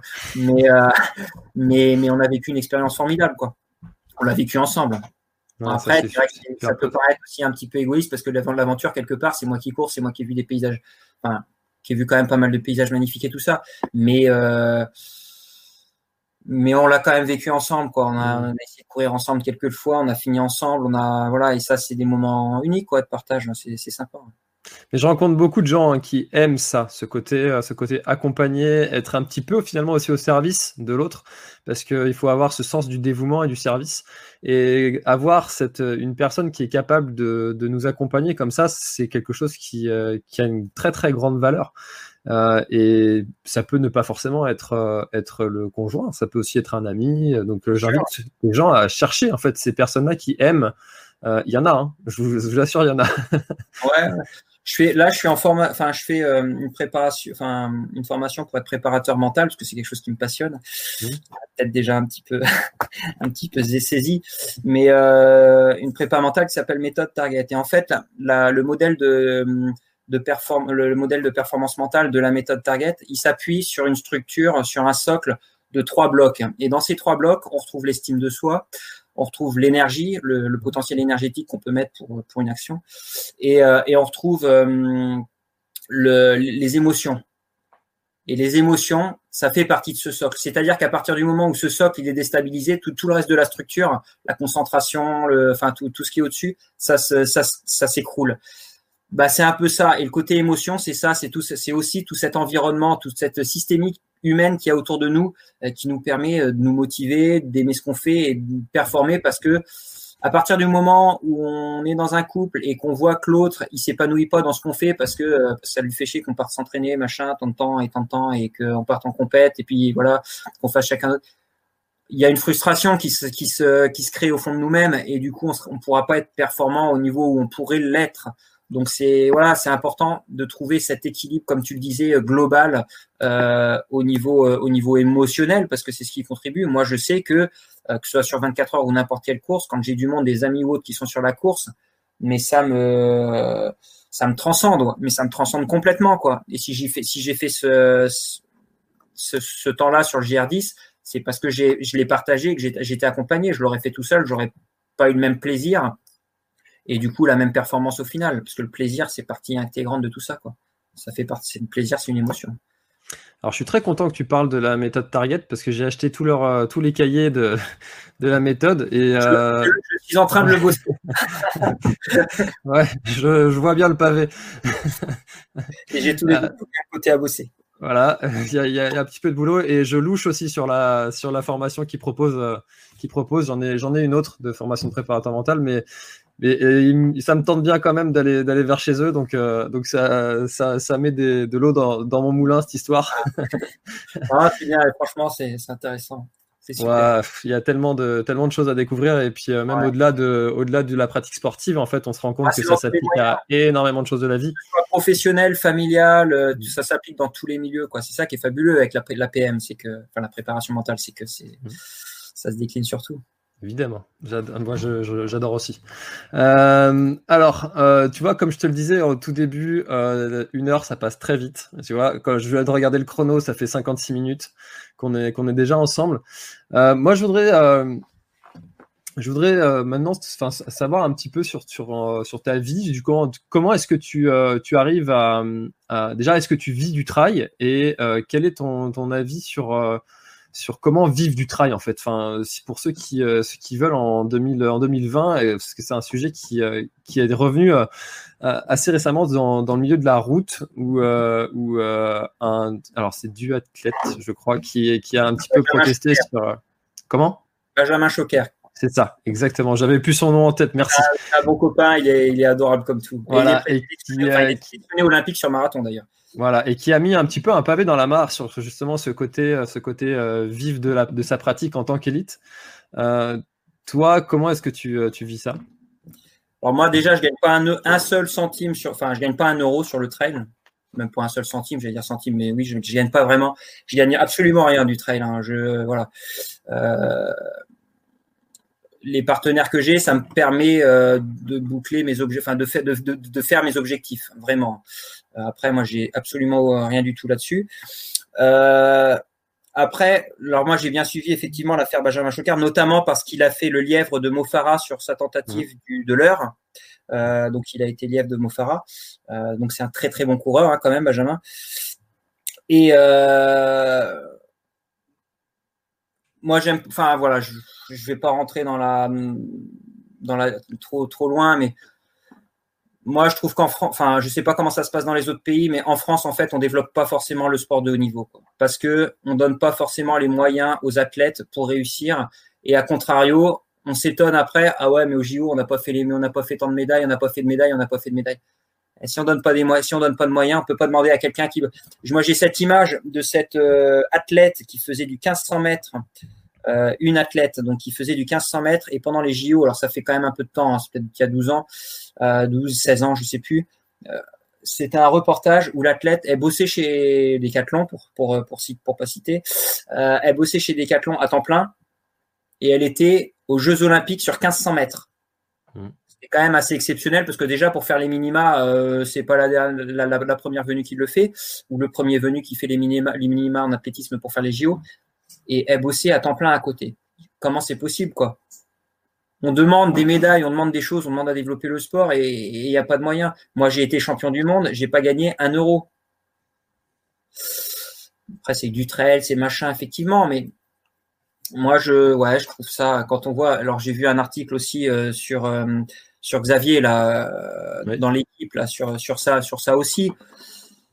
Euh, c'est a priori la première année, euh, la première année où il gagne sa vie. Et effectivement, ils doivent être deux ou trois à, vivre vraiment du trail en France, quoi. Quand on voit. Que tu penses que ça va pas, ça va pas aller vers le haut cette histoire? Parce que ça commence, ça, ça commence à bien prendre le trail. Le trail, les sponsors. Le trail il y a 10 ans, c'était déjà bien pris. Après, je pense que les peut-être les peut-être les comment dire les, les bénéfices sont peut-être pas répartis homogène, homo, de niveau de manière homogène. Par, rapport à tout le monde, entre les, marques, entre les, organisateurs, entre, tout. Quoi. Les, primes, les primes sur les courses, la première fois, parce que ça fait pas entre guillemets partie de l'esprit trail. Mais qu'est-ce que l'esprit trail déjà? Euh, Je pense qu'on peut très bien euh, gagner sa vie sur du trail en ayant l'esprit trail. Et il y en a qui, il y en a qui gagnent des sous sur le trail. Je pense peut-être à François François Daen par exemple, et euh, qui est un très bon ami aussi et, et qui ont certainement plus l'esprit trail que des amateurs qui, qui se disent avoir l'esprit trail. Donc qu'est-ce que c'est que cette notion d'esprit trail? Je pense que c'est pas euh, c'est pas un c'est pas un vilain, un vilain mot que de, que, que de dire je gagne des sous euh, de ma passion ou d'une chose. À partir du moment où la personne s'investit, à partir du moment où la personne elle bosse pour une marque parce que elle représente une marque et puis qu'elle du coup elle fait vendre elle fait vendre des, des chaussures ou des trucs euh, d'une marque, c'est normal qu'elle soit rétribuée quoi. Enfin, pour moi, c'est tout à fait normal. Euh, sinon, là, pour le coup, je trouve que bah, du point de vue de la marque, c'est un peu gonflé de d'encaisser, d'encaisser, et que l'athlète qui le représente et qui fait sa promotion touche rien, quoi. c'est voilà ou, la compétition ou la course qui va avoir euh, un ambassadeur euh, sur une course ou un truc comme ça et puis qui va rien lui donner qui par contre va encaisser les inscriptions parce que parce qu'elle sert de la de l'athlète non enfin pour moi il y a, un déséquilibre quelque part donc enfin après c'est juste mon opinion hein, mais euh, non je pense qu'il faut être honnête après si la personne contribue au développement d'une compétition au développement d'une marque au développement de quoi que ce soit ou qu'elle a une image euh, voilà, après, c'est toujours pareil. On va se plaindre. Là, je mets encore un plus gros pavé dans la mare. On dit, ouais, le foot, le foot, machin, il gagne des millions. Bah ouais, mais les gars, euh, si tu regardes la télé, c'est grâce à toi qu'il gagne des, millions. Hein. Tu regarderais pas la télé, il gagnerait pas des millions. Hein. S'il si, gagne des millions, c'est parce que ça intéresse des, milliards de personnes. Donc, euh, donc voilà, et c'est tout à fait normal qu'il gagne des millions. Enfin, moi, ça me, ça me choque. Enfin, ça me choque pas. Je t'en perds mes mots. C'est vrai que gagner des millions quand tu joues au foot et puis tu as des d'autres sportifs qui se, qui se défoncent autant, voire plus, et qui gagnent zéro il y a peut-être un déséquilibre aussi, mais à la fois, bah, les médias, ils sont sur le foot, ils sont pas sur d'autres disciplines. Donc, enfin, c'est hyper complexe aussi comme, euh, comme, euh, comme, comme, comment dire, comme conversation, comme, comme sujet. Donc voilà. Après, non, moi, ça me choque pas que des athlètes gagnent des sous. Moi, perso, j'en gagne pas. Malheureusement, j'aimerais bien. Notamment, j'aimerais bien trouver des sponsors. Je fais un clin d'œil si s'il y en a qui sont intéressés pour faire des, des, aventures et, pouvoir les faire, parce que les projets que je pourrais avoir en tête, clairement, ils seront viables que si je suis pour le coup professionnel que si je, je gagne ma vie là-dessus. Parce que là, pour le coup, déjà, déjà la traversée des Pyrénées, pourtant c'est à côté, tout ça, bah, j'ai trouvé des sponsors juste pour mener à bien mon aventure dans, des conditions euh, très bonnes. Mais, euh, mais après, si c'est, euh, je prends la Pacific Crest Trail par exemple, qui traverse les États-Unis par la Sierra Nevada, donc par la côte ouest, sur la chaîne de montagne, ça, c'est c'est pas 10 jours, c'est 45 jours. Donc la préparation, elle va avec. Là, pour préparer les Pyrénées, c'est 10 mois de préparation. Effectivement, c'est que 10 jours de course, mais c'est 10 mois de préparation et en récup, ça fait deux mois que c'est fini, j'ai toujours pas récupéré. Hein. Donc c'est pas le genre de truc qu'on fait tout de suite. Donc là, c'est clair que pour s'engager sur des, des, des, des, projets comme ça, ben il n'y a pas d'autre. Enfin pour moi, il n'y a pas d'autre moyen. Quand on va dans un esprit de performance, toujours pareil, euh, et d'optimisation, il n'y a pas d'autre moyen que d'être professionnel. Ou alors c'est que le gars il vient pas de terre quoi. Donc voilà. Ah moi, j'ai absolument aucun problème. C'est pareil avec, avec l'argent et avec le fait de gagner de l'argent quand on apporte quelque chose à quelqu'un. Et pour moi, en fait, je trouve que c'est incroyable parce que vous apportez, justement, comme tu le disais, euh, bah, de la visibilité, mais aussi vous apportez euh, une part de rêve. Vous apportez du, rêve aux, gens, ça fait rêver, en fait. Et ça, c'est quelque chose qui a énormément de valeur. Et, euh, et je trouve ça vraiment dommage que, que, bah, que vous puissiez pas en vivre en fait de, de tout ça, parce que ça permettrait de faire encore plus rêver les gens, tu vois, comme, euh, comme, comme, tu, comme tu le dis. Et de, donc ouais, je, je suis assez d'accord. Après, il y a, y a, voilà, c'est toujours pareil, c'est l'offre, la demande, le marché. Ben, euh, je suis pareil que toi. c'est logique qu'un footballeur gagne autant d'argent parce qu'il y a beaucoup de gens qui vont le regarder, alors qu'un trailer, comme tu le disais au début, bah toi tu peux traverser euh, la rue euh, dans, Nantes. bon bah voilà, même si tu as été champion du monde. Alors que bah, Fabien Barthès, il peut pas traverser la rue, quoique peut-être maintenant, mais moi c'est vrai que ce tu peux pas lui. Euh, bon, bah écoute Eric, on arrive à la fin. Alors je suis désolé parce que j'avais beaucoup de choses à te, demander. Il y a eu des questions que j'ai pas pu. Euh, que j'ai bah, Vas-y, hein, c'est bon, j'ai encore 10 euh, minutes. Ouais. Ok, ça marche. Alors il y, a, y, a, Floyd qui nous demande si tu as des projets de participer à la Barclay. Est-ce que c'est un genre, de, un type de course qui t'intéresserait? Pourquoi pas? Pourquoi pas? Ouais, ça me plaît. Bah, là, pour le coup, c'est une aventure parce que là, je pense que justement en termes de d'adaptation là ça a l'air costaud. Mais ouais, pourquoi pas. Après, euh, ce qui est le plus contraignant, c'est les modalités pour le faire. quoi. C'est quand même un peu compliqué. Enfin, tout, tout le monde le fait pas. C'est quand même très restreint. Mais oui, carrément, carrément. Moi, j'aime bien un peu les. J'allais dire, j'allais être vulgaire. Euh, les, les, les, défis stupides, pour être plus poli. Bah, Guillaume disait les défis débiles. Alors. Euh... Ah, j'allais employer un truc un peu plus vulgaire. Non, mais les, trucs, les, trucs qui paraissent stupides, des trucs de fou, un peu fous, quoi. Moi, j'aime bien. Hein. Je trouve que le, ouais, c'est sympa. Et puis, euh, Laz, il a un, état d'esprit assez, euh, assez sympa, je trouve. ouais, ouais, le personnage et puis même euh, les idées, quoi, les idées qu'il a. Ouais, c'est, top, c'est top. Et sans aller jusqu'à la Barclay, en, en, France, en ce moment, on voit avec les, amis de Try the World qui, qui organisent des, les courses en boucle là, l'Infinity Try. Ça, c'est un, genre de, un genre de course qui peut t'intéresser aussi, j'imagine, toi qui es spécialiste de 24 heures. Bah, D'ailleurs, ils m'ont proposé, ils m'ont proposé d'y participer. Malheureusement, ce week-end-là, c'est le c'est en octobre, ça doit être le 17 octobre, je crois, 17-18 octobre. Et malheureusement, euh, c'est on your, euh, on your backyard, je crois, un truc comme ça. C'est ça, ouais. C'est, euh, enfin, je sais pas sur lequel que tu, sur, sur, qui est autour de l'île d'Aix? De l'île d'Aix? Ouais, il y avait, a pas, un, y a pas une, un, autour d'une île, je sais plus laquelle c'est. Ah, je sais plus, mais euh, non, ça m'aurait, ça me tenterait bien, ouais, carrément. Ouais, ça me tenterait bien de, de tenter ça. Bah, je pense que tu serais plutôt, plutôt compétent en plus avec tes, ton, expérience. Euh. Ouais, c'est possible. C'est possible. après, j'ai jamais fait, donc je peux pas m'avancer, mais oui, c'est possible. Euh, tac. Alors, euh, on a une autre question. Comment lutter de, la meilleure manière contre le sommeil en ultra? C'est mon défaut. Merci et bravo Eric. Bah, merci pour la question. mais là, c'est, enfin, moi, j'ai du mal. Alors, sur UTMB, sur genre de course, j'ai assez, ma période qui a été difficile, ça l'est moins parce que voilà, j'arrive à mentalement notamment le travailler. C'est euh, entre 3 heures et, enfin, entre 2 heures et 5 heures du matin où j'ai tendance un peu à, piquer du nez. Euh, mais j'ai, entre guillemets, l'avantage, euh, bah, ne pas mettre, enfin, je mets 23 heures quand je fais un UTMB, quoi, par exemple. Mm. Donc, euh, il y en a qui font deux nuits, moi, j'en fais qu'une. Euh, c'est déjà pas mal une, nuit, hein, mais ça passe assez vite au final.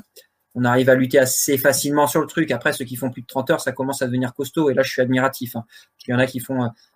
Euh, voilà, j'ai même une copine là euh, qui, avait fait avec sa mère, qui avait fait la, diagonale des fous. Elle avait mis 61 heures. Et puis, lors de la remise des récompenses, moi, j'avais fait cinquième, enfin quatrième. Et lors de la, remise des récompenses, je me demande, bah, vous avez dormi combien de temps et tout ah, on a dormi une heure et demie. Moi, ça me paraît euh, incroyable, quoi. incroyable. Je suis vraiment euh, stupéfait. Surtout quand je la voyais, elle avait l'air fraîche comme tout. Quoi. Mm. Bref, mais euh, non, c'est difficile. Après, là, sur un truc comme le GR10, c'est encore pas encore différent parce que je faisais des étapes quotidiennes, donc je passais pas de nuit intégrale dehors, sauf la première, mais qui était similaire à un UTMB globalement. Mais après, je faisais pas de, nuit intégrale dehors, donc j'avais quand même des petites phases de sommeil que j'avais calculées de manière à ce que ce soit suffisamment réparateur pour pouvoir repartir. Et après, quand on est en action, euh, on attend en course à pied, en tout cas, quand on est en action, on a tendance à se réveiller de par l'effort et de par le fait qu'on est en action, en activité, quoi.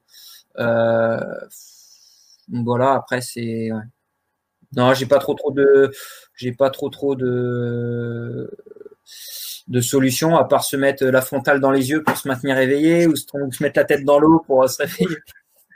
se dire que ça va passer aussi. Pardon? Euh, se dire que ça va passer. C'est-à-dire que c'est un état qui va passer.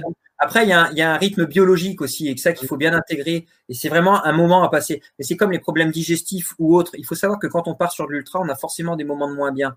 Et, c'est juste des moments qui sont temporaires, mais qui peuvent passer s'ils sont bien, euh, s'ils sont bien anticipés, s'ils sont bien travaillés en amont, mais s'ils sont bien vécus pendant l'épreuve. Et moi, je sais pertinemment, oui, un UTM. Maintenant, je, maintenant, je sais pertinemment avec l'expérience.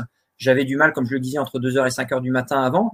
Et je sais pertinemment que quand le soleil va se réveiller vers 7 heures du matin, biologiquement, je vais me réveiller moi aussi. Et après, je vais plus ressentir la fatigue. Mais vraiment, quoi. Euh, et du coup, maintenant, bah, cette, phase nocturne passe beaucoup mieux parce que bah, j'en suis conscient. Et euh, je, je, ne subis plus cette phase, je la vis. J'ai fait euh, running yoga, là, formation running yoga. Donc maintenant, je suis enseignant running yoga. Et, c'est ça, en fait, la première, le premier cours de, enfin, la première euh, mise en situation, euh, la formatrice, elle nous disait, subissez, j'ai une grosse guêpe dans la, dans la maison. la, pas la, la, la formatrice, elle nous disait, ne subissez pas, vivez vos postures. Vivez vos postures. C'est que de la terminologie c'est comme la barre et le machin et la, barrière et tout ça qu'on disait tout à l'heure, c'est de la terminologie, mais c'est hyper important. Quand on vit une posture, on la subit beaucoup moins parce que on est vraiment dans notre posture et tout ça. Quand on vit la phase où on a sommeil, on la subit plus. C'est une autre façon d'approcher les choses. Donc déjà, mais c'est de la, prépa mentale, quoi. C'est pour ça que, c'est pour ça que ça, c'est super important, et que je le bosse parce que j'ai envie aussi de, bah, pouvoir préparer mentalement les, les gens, parce que c'est dans tous les domaines de la vie, ça peut nous vraiment nous faire franchir des caps énormes, quoi, énormes.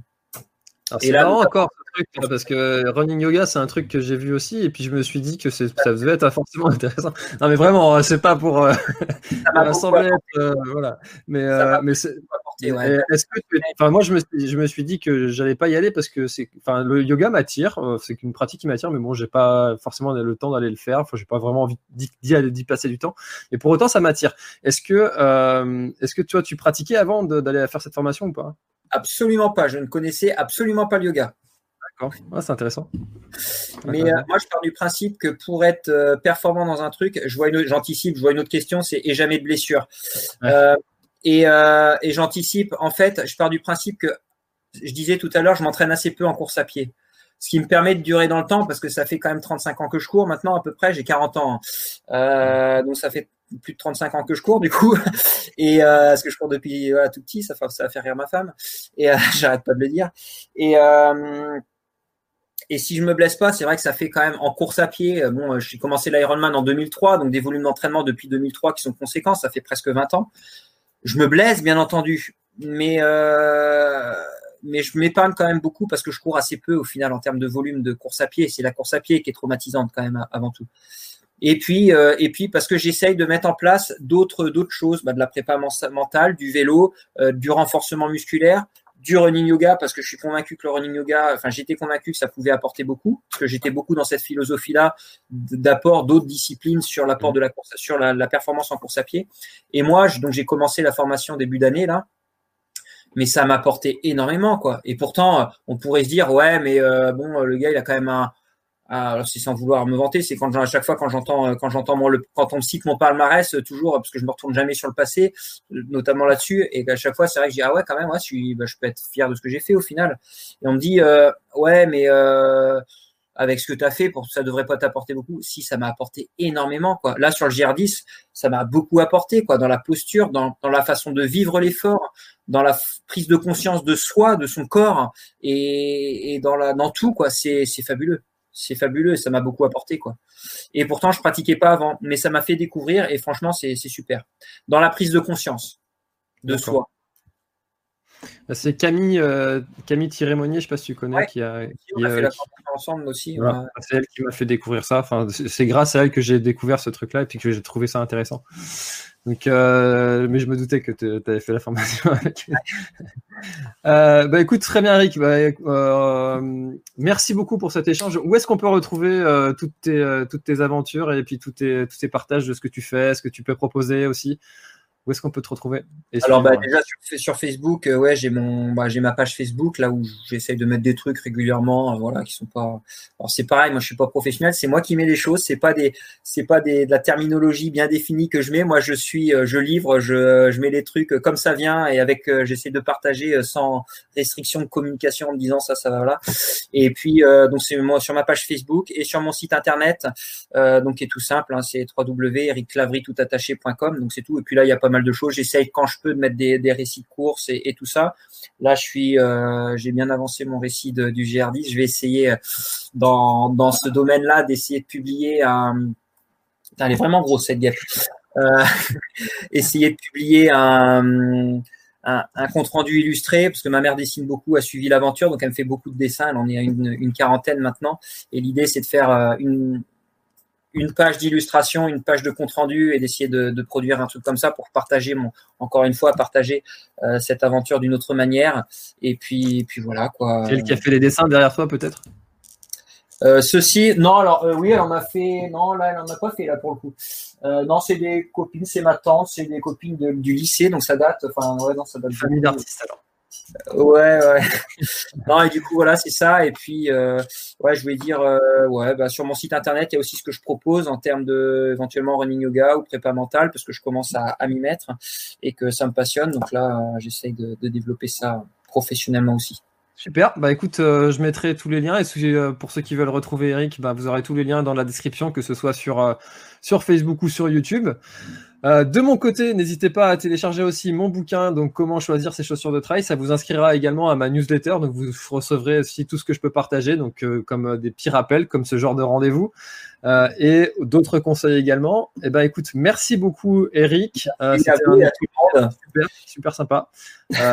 donc, merci beaucoup, Eric, pour ce moment. Merci à tous aussi, encore une fois, d'avoir été super actifs dans l'espace dans commentaire, parce que bah, sans vous, cette émission serait complètement différente. Ce serait, euh, ce serait un échange. Donc là, c'est euh, c'est vraiment super sympa, encore une fois, d'avoir des questions à, à, apporter et puis d'avoir aussi euh, d'autres choses que ce que moi je peux apporter. Donc c'est vraiment super enrichissant. Donc merci Eric d'avoir joué le, le jeu de, du live et, de, et des questions-réponses un petit peu sur le spontané. Donc c'était vraiment un super moment. Merci beaucoup à tous. Bonne soirée. Et puis on se dit à mercredi prochain pour, avec un autre invité. Et on parlera de la Swiss Peak, euh, où, euh, ce qui a été aussi un, un, sacré moment. Bonne soirée à tous et à mercredi prochain. Bye bye. Merci d'avoir écouté cet épisode jusqu'au bout. Si tu es encore là, c'est sûrement que l'épisode t'a plu. Donc n'hésite pas à le faire savoir autour de toi et à t'abonner pour ne louper aucun épisode. J'ai mis tous les liens dans la description, donc n'hésite pas à y jeter un œil. À la semaine prochaine. Bye bye. Mom deserves the best, and there's no better place to shop for Mother's Day than Whole Foods Market. They're your destination for unbeatable savings, from premium gifts to show-stopping flowers and irresistible desserts. Start by saving 33% with Prime on all body care and candles. Then get a 15-stem bunch of tulips for just $9.99 each with Prime. Round out Mom's menu with festive rosé, irresistible berry chantilly cake, and more special treats. Come celebrate Mother's Day at Whole Foods Market. Voilà, l'épisode est terminé, j'espère qu'il t'a plu. Je t'invite à aller checker NAC, comme je t'en ai parlé au tout début de l'épisode, avec le code PlanetTrail, P-L-A-N-E-T-E-T-R-A-I-L. Tu auras moins 15% sur ta commande. Et moi, je te souhaite un très, très, très, très, très bon footing, très bon trajet. Bref, ce que tu es en train de faire, je te le souhaite un très bon. Allez, à bientôt dans un prochain épisode. Bye bye.